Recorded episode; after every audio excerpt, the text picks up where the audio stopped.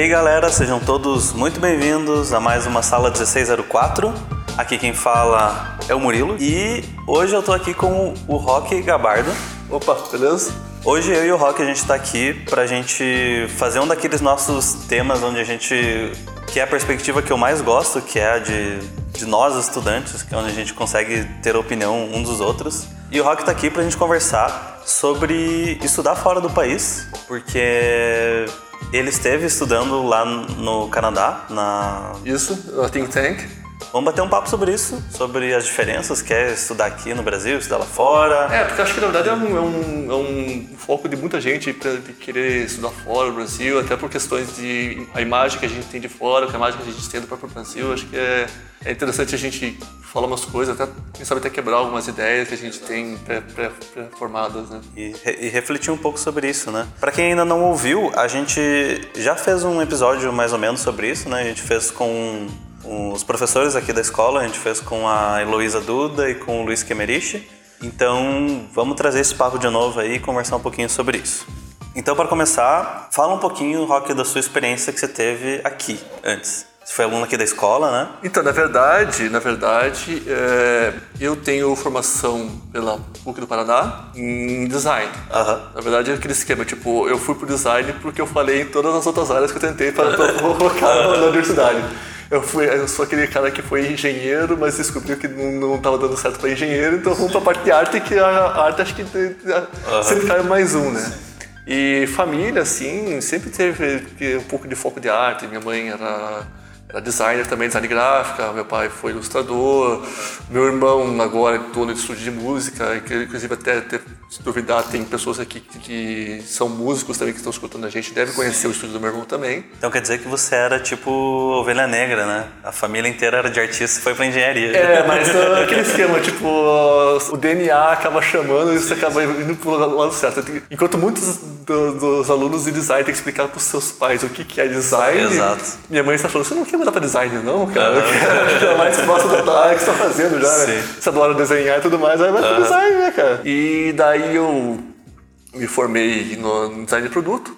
Não é bem a área que ela atua, mas ainda assim, é questão de criatividade e tudo mais. E saindo da universidade, assim, quer dizer, sair a gente acaba não saindo. Tem alguns alunos que nunca saíram da universidade. Ah. Eu era um daqueles, assim, né?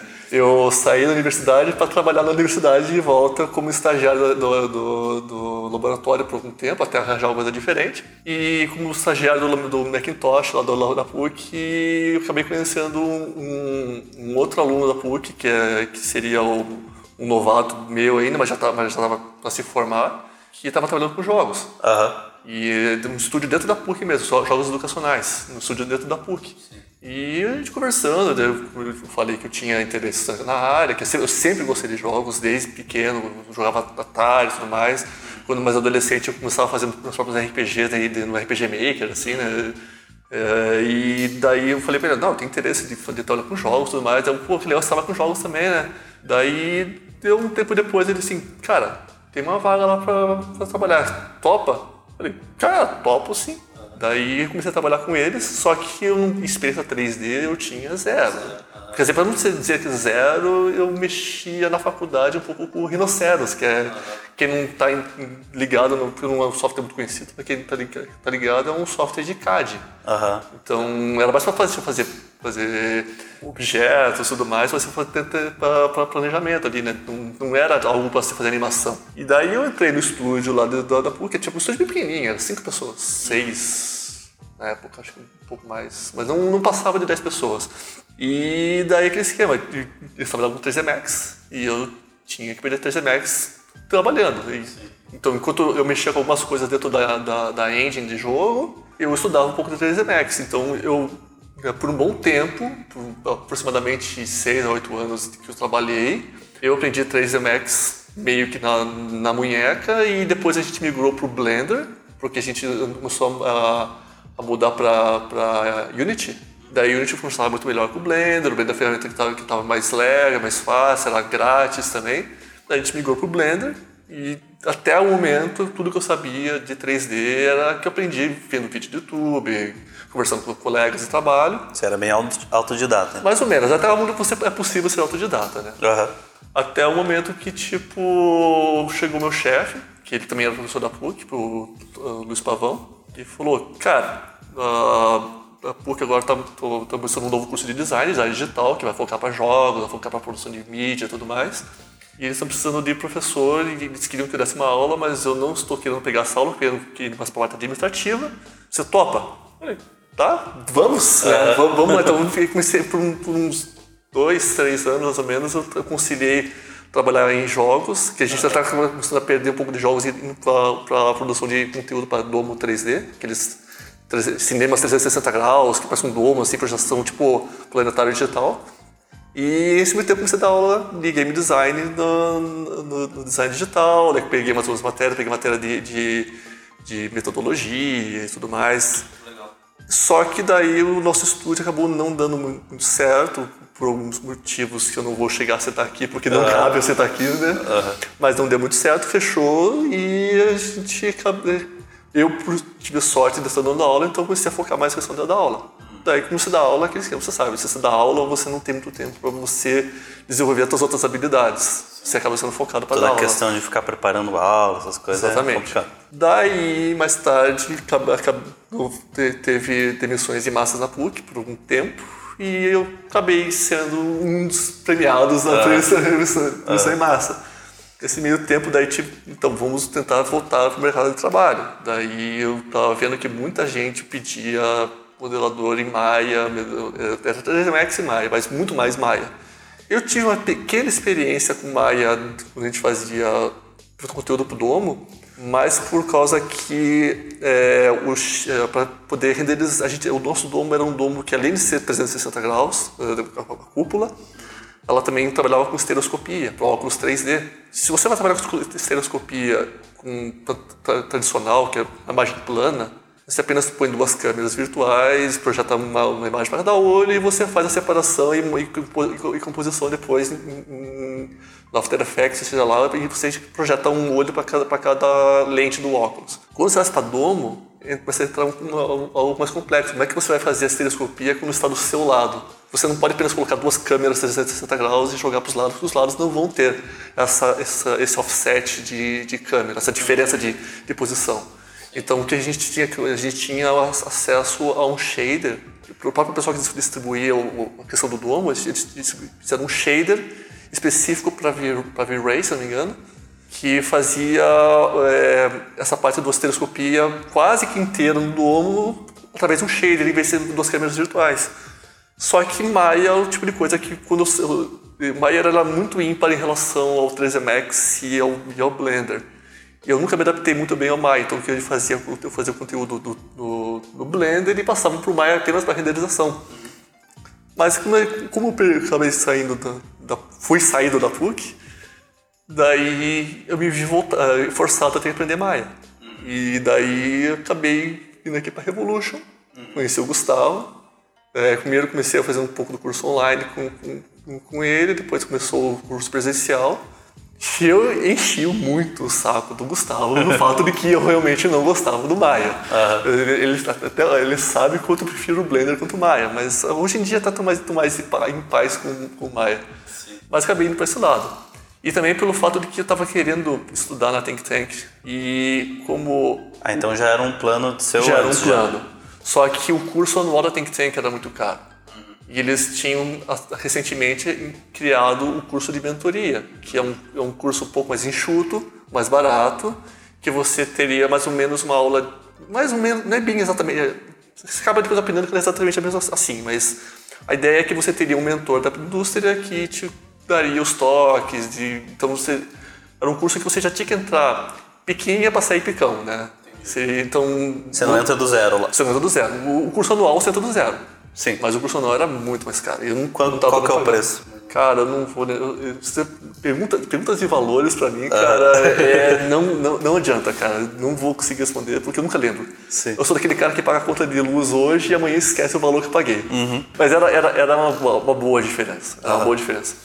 Eu mandei o meu, o meu portfólio para Think Tank, eles avaliam o portfólio antes e o, cara, e o, e o Scott ele falou assim: cara, Tipo, desculpa, mas com o teu portfólio não dá para te aceitar com a mentoria. Uhum.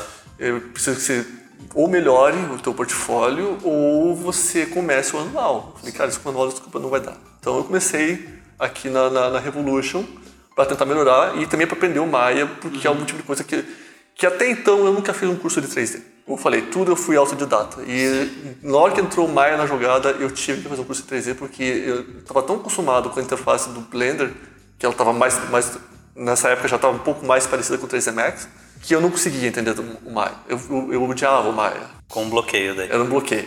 Então eu precisei fazer um curso da, na, aqui na, na Revolution Sim. para quebrar o, o bloqueio. Né? E na época também que eu fazia que eu fui iniciar o curso, não tinha muito recurso no YouTube de, de, hoje em dia você até acha mais conteúdo de Maya, mas na, anteriormente quando eu fazia lá na PUC ainda, era muito difícil achar alguém que ensinasse bem Maya no YouTube. Então você acaba recorrendo a quem entende para te explicar. E o Gustavo já soltou várias vezes, eu fui xingando, mas essa porcaria não funciona, porque no Blender eu fazia isso aqui em 10 minutos, isso aqui eu tô levando meia hora, 40 minutos. Uhum. Aí o Gustavo só, só dava risada para reclamar, velho, você tá velho, velho.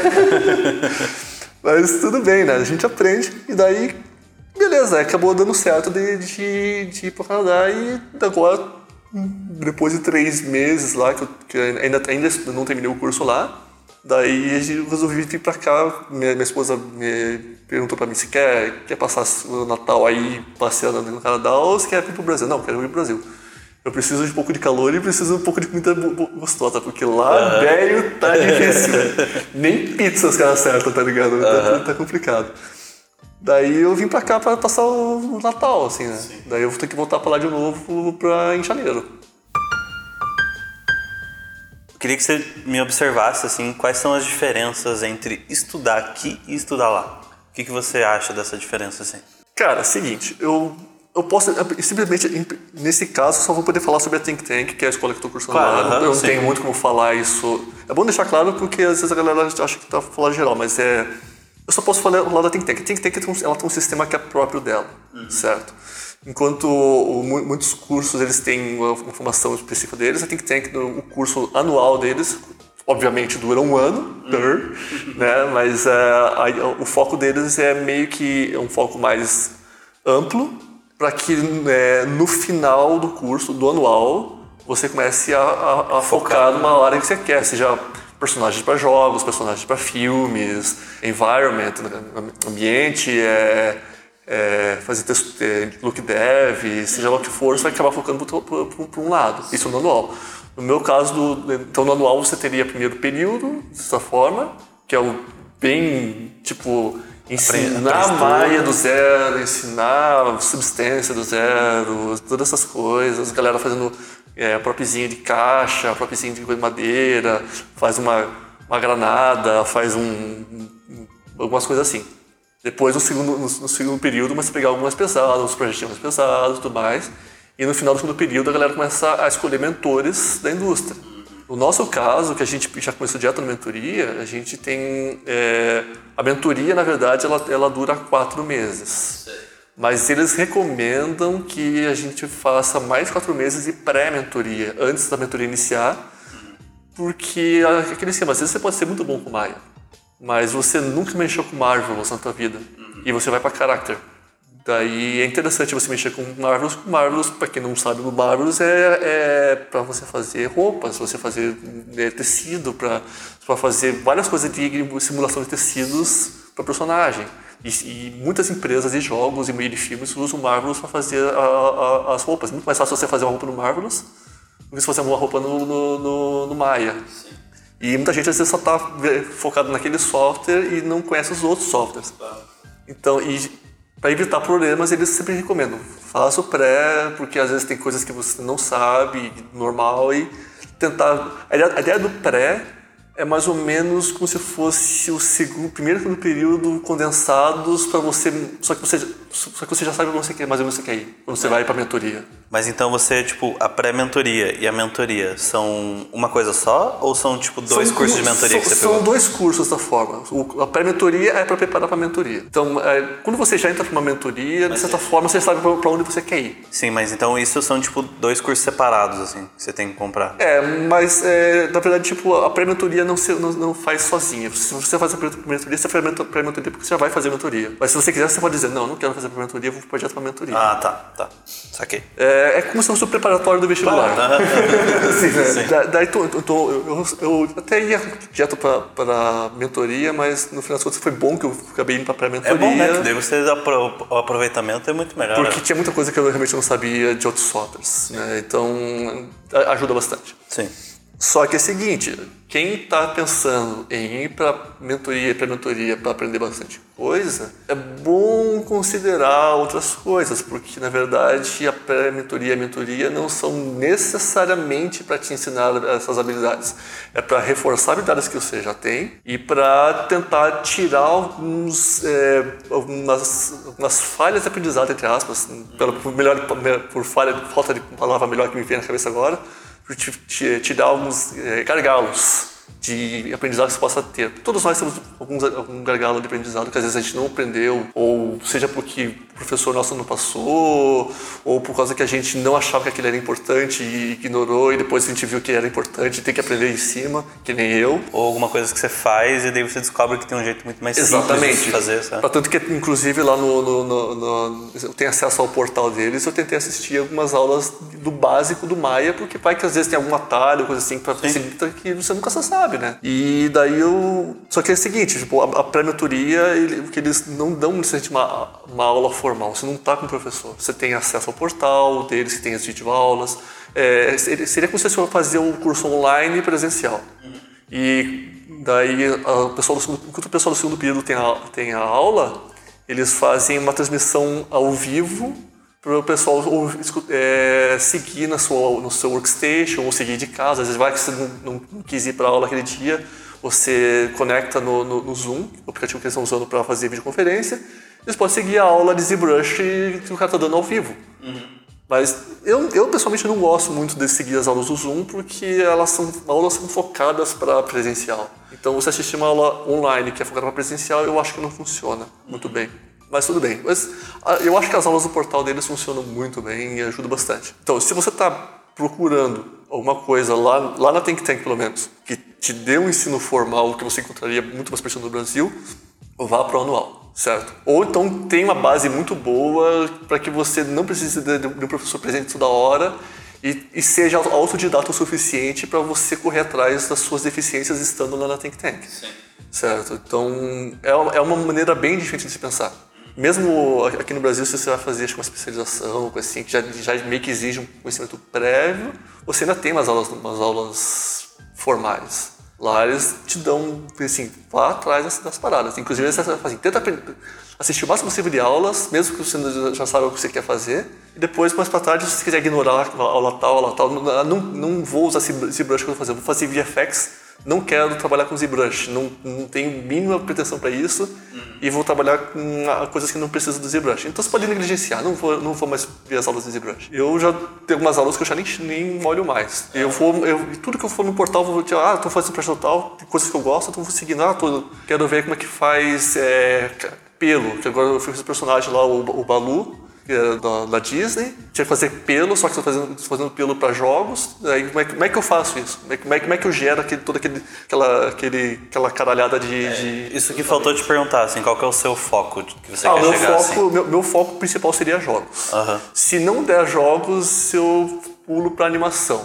Para animação feature film, para séries de, de, de- de- animação. E em último caso, se não der certo, daí eu vou para alguma coisa de cinema. Mas é, não é muito meu foco fazer VFX. Nem um pouco. Mas como a gente está num país estrangeiro, o que aparecer a gente já tá aceitando, né, cara? Tipo, não dá pra você. Se for, se for pra ser caixa da farmácia, tamo aí pra isso também, né?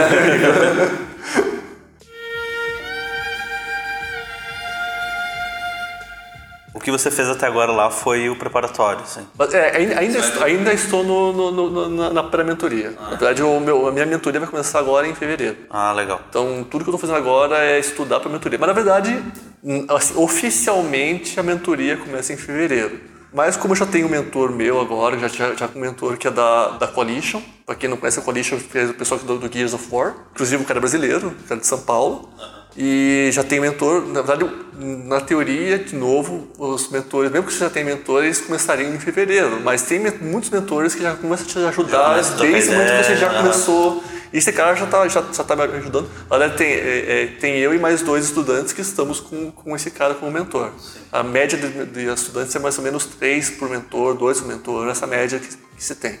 Então, mesmo que você queira um mentor exclusivo, existem vantagens de você compartilhar com outros alunos, porque... Claro. É troca de conhecimento. Troca de conhecimento, exatamente. Daí, às vezes o cara está fazendo um projeto dele, você vê que ele caiu no problema, você já, já olha a antecedência o que você vai cair lá, lá na frente. Com certeza. Você já meio que, que poupa esse coisa. Perfil da meada, que eu estava falando. Mas, uh, então, vou começar agora a mentoria em fevereiro, mas ele já está me ajudando o meu projeto. Eu já comecei meu projeto, estou começando meu projeto agora, começando na parte de escultura de ZBrush. Uhum. E a, a, minha ideia seria fazer o personagem para jogos, mas com alguns props de hard surface para poder é, dar portfólio. Então, tem as duas coisas, tem personagens e tem hard surface. Quem gosta muito de personagem, é bom já saber que você, você começar com um personagem é muito complicado. Você não vai ser contratado para fazer aquele personagem logo de começo. Então é bom que você tenha alguma habilidade secundária que vai te dar, às vezes, um emprego. Porque quem pega personagem, principalmente se for personagem primário do o personagem hero do jogo, vai ser o cara que já está no estúdio lá pelo menos há 5, 16 anos. Sim. Você, se você entrar, você vai fazer coisas pequenininhas. Fazer prop, vai fazer texturas às vezes para prop, coisa que vai estar no segundo, terceiro plano. Uhum. Então é bom também criar a questão da, da humildade, saber que tipo você vai ter que começar por baixo. As, as, paradas. Eu acho importante pensar nisso que você não começa lá em cima. Não, né? tipo, mesmo, mesmo isso... a galera, mesmo a galera que, que mata no, no, no Rio, ali, tipo, uh -huh. tem um, um, cara na minha sala, o Ken, um cara do Japão, o cara tá fazendo o Denzel Washington, tipo, fotorrealista, perfeito, assim, cara. Mas mesmo ele, provavelmente, se ele entrar du, du, dificilmente ele vai sair fazendo o Denzel Washington no, no, estúdio ou qualquer outro personagem. Ele provavelmente vai começar fazendo algumas, alguns trabalhos por baixo porque os caras têm que ver se realmente o cara vale a pena você jogar um algo claro. que demanda tempo e investimento. É porque a gente acha, às vezes, como a gente trabalha com arte e tal, a gente acaba esquecendo que é um trabalho. E é só você comparar com qualquer outra área. Né? Você nunca vai começar em cima em outras áreas, né? Uhum. Então é sempre bom comparar e ter isso na, na, cabeça. Exatamente. E muitas vezes você acaba fazendo coisas que você não é aquilo que você gostaria de fazer. Não, você não vai fazer. Ah, se você gosta lá de Dungeons and Dragons, lá de RPG e tudo mais, você pensa em fazer aquele dragão vermelho, gigante. É capaz que você nunca faça isso quando você está trabalhando. Você tem que fazer o que o, que o, que o teu chefe faz, manda você fazer. Uhum. E se você puder fazer o teu dragão, você tem que fazer no teu, no teu horário livre de, de trabalho saiba ter a humildade de saber que, isso é um trabalho. Você não, é, você é um artista, mas você é um artista que faz algo comercial. É bom saber disso também. Pela experiência que você está tendo e que provavelmente você já deve ter conversado com outras pessoas, esse curso que você faz fora do país, você acha faz uma grande diferença com relação a quem estuda só aqui, por exemplo? Olha, se eu estiver falando que você vai se tornar um grande artista porque você estudou no Canadá, estudou na, na Europa, no, na Inglaterra, qualquer país da Europa, foi para o Japão e tudo mais, eu vou estar mentindo. Sim. É, estudar fora não te faz um grande profissional. O que te faz um grande profissional é a tua dedicação ao trabalho. Vamos ser sinceros, nem, às vezes nem isso, às vezes também faz, porque às vezes você não se acerta com aquilo mesmo. Né? Não, você pode às vezes tentar um monte e você não se acerta com aquela área de, de, de trabalho. E você vai até com aquela é, No final das contas é o seu trabalho que vai falar por Exatamente. você. Exatamente. Então, o que vai fazer você de bom artista é a tua dedicação, é a, é a tua afinidade com aquilo que você faz. Se você gosta daquilo que você faz também, porque às vezes, muitas, muitas vezes a gente tem uma ideia, uma coisa idealizada sobre o que, que é. Por exemplo, ah, eu adoro fazer jogos, eu adoro jogos, então vou fazer jogos. Aí o cara vai lá, o cara jogou a vida inteira, sabe tudo sobre de, jogos, GTA, é, Doom, Fallout, seja lá o que for. O cara começa a fazer jogo, ele é, detesta. Se Porque existe né? uma coisa muito diferente de é. você fazer um jogo e, e você jogar. tem que jo é. jogar, certo? E ainda mais porque você vai, muitas vezes, como eu já falei anteriormente, vai acabar fazendo coisa que você não gosta, infelizmente. Então, a experiência internacional não vai te fazer necessariamente o melhor profissional. Nós temos ótimas escolas aqui no Brasil também. Eu vou estar tá fazendo o jabá aqui da Revolution, porque, cara, tipo, Revolution é família, tá ligado? Desculpa aí, pode achar que estou puxando o saco da Revolution, mas é verdade, Revolution é família. Mas a gente tem, nós temos muitas escolas boas no Brasil, sim, sabe? Não, a gente não pode dar síndrome, síndrome do cachorro, do cachorro chutado, assim, no brasileiro, ah. assim, sabe? de achar que tudo que é lá fora é, é melhor, né?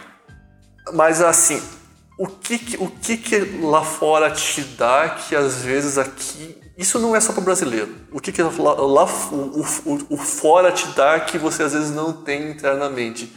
Era aí que é, eu queria chegar. Exatamente. É a percepção do, do quem é você no mundo.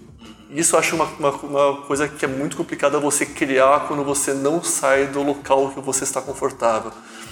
Quando você sai de um país que você digamos, vamos chutar aqui que você está vivendo confortavelmente e tudo mais, vamos jogar na, na, naquela, naquela, você está vivendo, vivendo eh, confortavelmente, não está passando fome, mas também não tá, não é rico, certo? Você não cria uma perspectiva diferente de vida porque você não, não tá, talvez não tenha aquele desafio que te chute para frente, certo? A partir do momento que você entra num país, mesmo que você fale um inglês bom, e o país seja de língua inglesa, que no caso é o Canadá, mesmo que você fale inglês bom, você vai chegar lá e muitas vezes você não vai ser bom no inglês técnico ou não vai ser bom no inglês é, para discussão de assuntos sérios. Tem, tipo, Porque uma coisa é você e escutar... Questão de, e questão de gíria é, também, essas coisas. Uma coisa é você assistir Friends na Netflix sem legenda. Outra coisa é você discutir sobre Friends no Canadá com pessoas que falam né, outras línguas. Inclusive porque mesmo que você vai falar com pessoas de outras nacionalidades, a língua que vai te unir é o inglês. A não ser que é, você fale e, espanhol, assim, né? E é legal você falar isso porque eu tive uma experiência uma vez que eu pude passar um, um mês nos Estados Unidos. E eu achava que eu ia me virar, tipo, perfeito, pode me jogar lá sozinho. Mas, cara, eu demorei uns 15 dias para me adaptar a começar a entender a galera. Cara, o é primeiro é dia, assim. o primeiro dia que você vai num Starbucks ou qualquer outra coisa de café, e você vai, você vai falar inglês com todo mundo, você, vai, você joga RPG em inglês. Você vai pedir um café no Starbucks no primeiro, primeiro dia. Você, oh, I want coffee. É. E aí eu lembro que a mulher, é exatamente isso, eu fui no Starbucks, olha, tem um Starbucks, nunca vim aqui. Aí eu fui lá, pedi um café que nem um maluco, e ela me falou o preço do café, e era tipo um valor quebrado. E daí, nesse momento, eu realizei que eu Você não... Trava, né, cara? Não, tipo, eu, eu realizei que eu nunca pensei sobre valores, valor em inglês. E daí, tipo, fudeu, entendeu? Não, e, e até, até depois, depois de, eu tô lá mais ou menos, tô um pouco mais de três meses, porque na verdade a gente, foi, eu e minha esposa, a gente foi umas duas semanas antes, que a gente ficou passando o tempo lá, daí ela, na, na terceira semana ela voltou pro Brasil. Sim. E, cara, até hoje, de vez em quando, tipo, se eu estiver levemente distraído, cara, se a, se a pessoa é, pergunta se eu quero é, alguma coisa, às vezes tu sai tipo, hã? Falou o quê? Desculpa, não entendi. É, tem que dar aquela desculpa, não, desculpa aí, é que eu tô com a cabeça cheia de problemas, não, não. Na verdade é que você não entendeu o que a pessoa falou mesmo, assim, sabe? Ainda mais, e, e outro, outro porém é você entender o americano quando eles falam falando inglês. Agora você tem que entender pessoas de outras nacionalidades falando inglês, é, é. é complicado. Sim. E aquele esquema, você pode achar, achar que tá deitando no inglês, cara, mas as pessoas não vão te entender também tão fácil também não, amigo. É bem complicado.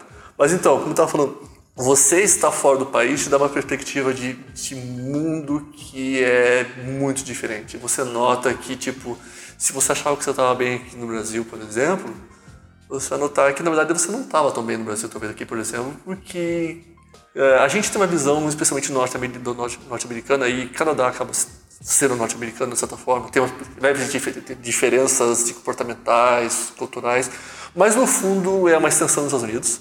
Né? A gente tem uma, uma, uma, visão meio errônea de Estados Unidos, de Canadá, que as coisas são muito mais baratas que no Brasil, que se pode comprar. É certo em alguns pontos, algumas, algumas cidades e tudo mais, mas normalmente as cidades que você quer ir são cidades caras. Uhum. Você vai para Nova York. Eu nunca fui para Nova York. Na verdade, eu só fui para Nova York pegando, pegando voo de conexão. Uhum. Não, não saí de Nova York.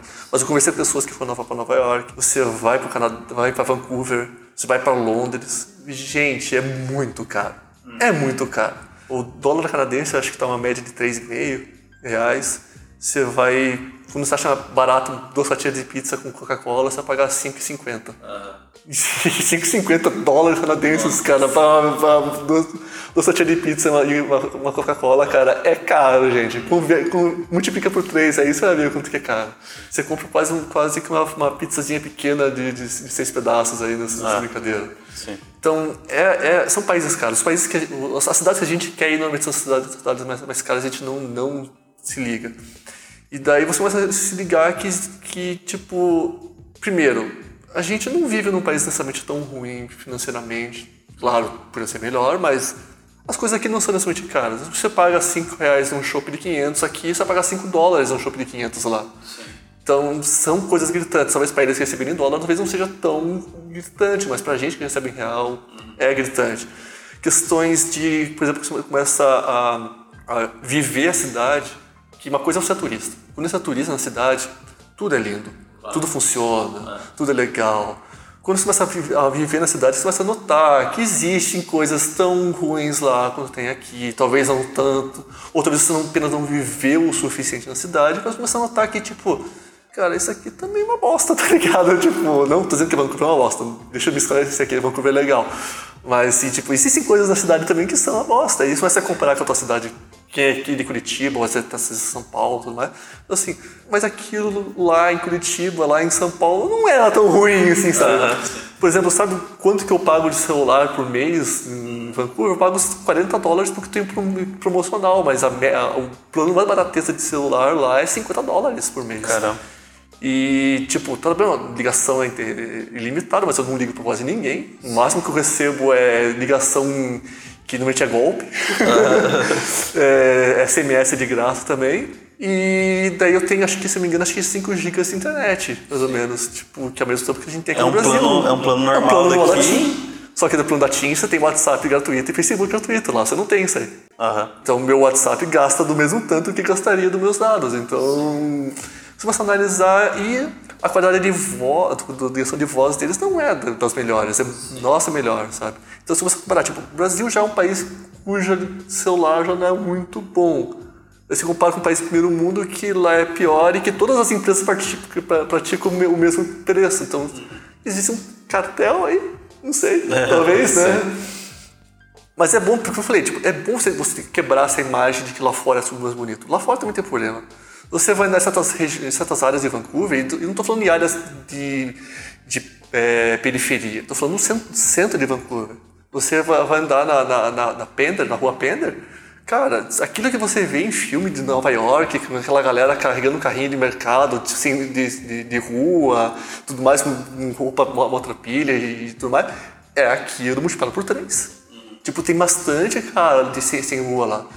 Claro, se você que é brasileiro, você sabe que não é tão perigoso ali, que em questão ou uma região aqui do Brasil. A gente andou lá e não tinha problema, nunca sofremos problema. Tá certo, isso aqui é, um, é um, apenas uma experiência minha, eu não posso garantir Sim. que isso é, isso é estatisticamente falando. Mas se você tem a oportunidade de viajar, que são poucas as pessoas que têm a oportunidade de viajar, mas se você tem a oportunidade de viajar para fora do país, é, eu acho que é sempre legal você ter uma, uma visão ir para um país que, que, é considerado um país foda uhum. e, é, e ir para um país que é considerado um país fudido. Sim. Certo? Porque quando você vai para um país foda, você vê que esse país também tem problemas. Uhum. Talvez um turista não tenha essa, esse tempo de vivência ali, mas você vai começar a viver certas coisas. E você vê o quanto que o Brasil pode melhorar e ao mesmo tempo o quanto o Brasil não é necessariamente ruim. Uhum. E quando você vai para um país hum, que é considerado pior que o Brasil, não posso falar a palavra pior, vamos usar aqui para ilustrativamente, você vai para um país considerado pior que o Brasil, você começa a, a, entender que, primeiro, o Brasil de volta, o Brasil não é um país tão ruim, e segundo, você tem muita sorte de estar onde você está. E é, é, é bom você ver os dois casos para você se colocar em perspectiva no mundo e você ver que, tipo, você é apenas uma pequena, um pequeno detalhe nesse mundo. Você, tipo, tem baixar a cabeça para muita coisa e admitir que muita coisa você não sabe e que você sempre tem que aprender mais coisas e você tem que respeitar as outras pessoas. Tá certo que nem todo mundo acaba tendo essa experiência no, no exterior, mas eu acho ah. que eu tive um pouco, talvez não Ainda não, não vou ser a Madre Teresa de Calcutá, isso não vou ser. Mas é, você começa a notar que, tipo...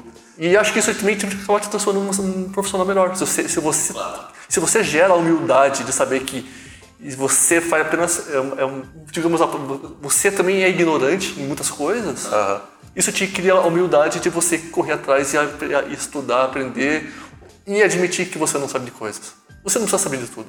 Então não, não tente saber de tudo. Então, para a gente concluir, a pergunta que eu te faço é que você meio que já respondeu anteriormente, né? Mas para você valeu a pena essa experiência e você recomenda ela para quem puder, né? Para quem puder ter esse luxo de. Não, eu acho que qualquer experiência acaba sendo válida. E eu acho que se você tem oportunidade, hum, ainda mais, tipo, cara, vai, vai. Não, não, não precisa necessariamente ficar lá fora. Uhum. Certo? Inclusive, até, até, até, até você pode usar isso um pouco como system hack, assim, hackear o sistema brasileiro, de certa forma, porque é uma coisa chata de se falar, porque a gente tem a síndrome de vira-lata, como eu já falei antes. É uma coisa chata de se falar, mas é uma coisa que é verdade. Infelizmente, o brasileiro valoriza muito mais o que é do exterior. E não é qualquer coisa do exterior. Então, do ponto de vista de uma empresa... A gente gosta de valorizar coisas do exterior, mas com coisas do exterior de países que a gente considera que tem valor, é. infelizmente. É bom colocar na mesa para a gente começar a repensar a nossa, a nossa maneira. Então, a gente gosta disso do, do exterior, mas não de qualquer exterior. É, é algo ruim de falar? É é algo que deveria continuar? Não, não deveria mesmo. Deveria se valorizar as pessoas porque, porque, pelo, pelo que elas apresentam, pelo que elas, pelo que elas são e pelo seu trabalho. Sim. Mas, infelizmente, é algo que acontece. Se você tem a oportunidade, vá. Mas isso não quer dizer que você vai ser um melhor profissional de quem está no Brasil. Mas, se você tiver a oportunidade de estudar lá fora, faça valer a pena. Não vá apenas a fazer turismo não vá só para se divertir e não vá só para hackear o sistema que nem eu falei. Eu falei aqui porque é uma coisa uma realidade. Sim. Mas não se não, é, não faça o que eu estou falando. Vá lá, se esforce para ser o melhor profissional e para você ter as, tudo aquilo que possa te agregar, não apenas para ser esperto e ganhar uma vantagem em relação a quem estuda somente no Brasil. Sim, aproveitar a oportunidade. Exatamente. Então é isso. Obrigado, Rock, pela presença. Valeu. Esse episódio vai ficando por aqui. Eu espero que vocês tenham gostado. Se vocês tiverem alguma dúvida sobre essa questão de estudar fora, qualquer coisa desse tipo, podem deixar aqui nos comentários. Se você já passou por uma oportunidade dessa e que foi diferente da, do rock, você também pode comentar aqui que a gente lê na seção de comentários. E é isso. Siga a gente nas redes sociais, no Facebook, no Instagram, no YouTube, tudo mais. Se você quiser conhecer um pouquinho do trabalho do rock, a gente vai deixar o link aqui, no, aqui embaixo também na descrição. Acompanhe o trabalho dele lá. É, então é isso, gente. Valeu e até semana que vem. Um abraço. Até, até mais, pessoal.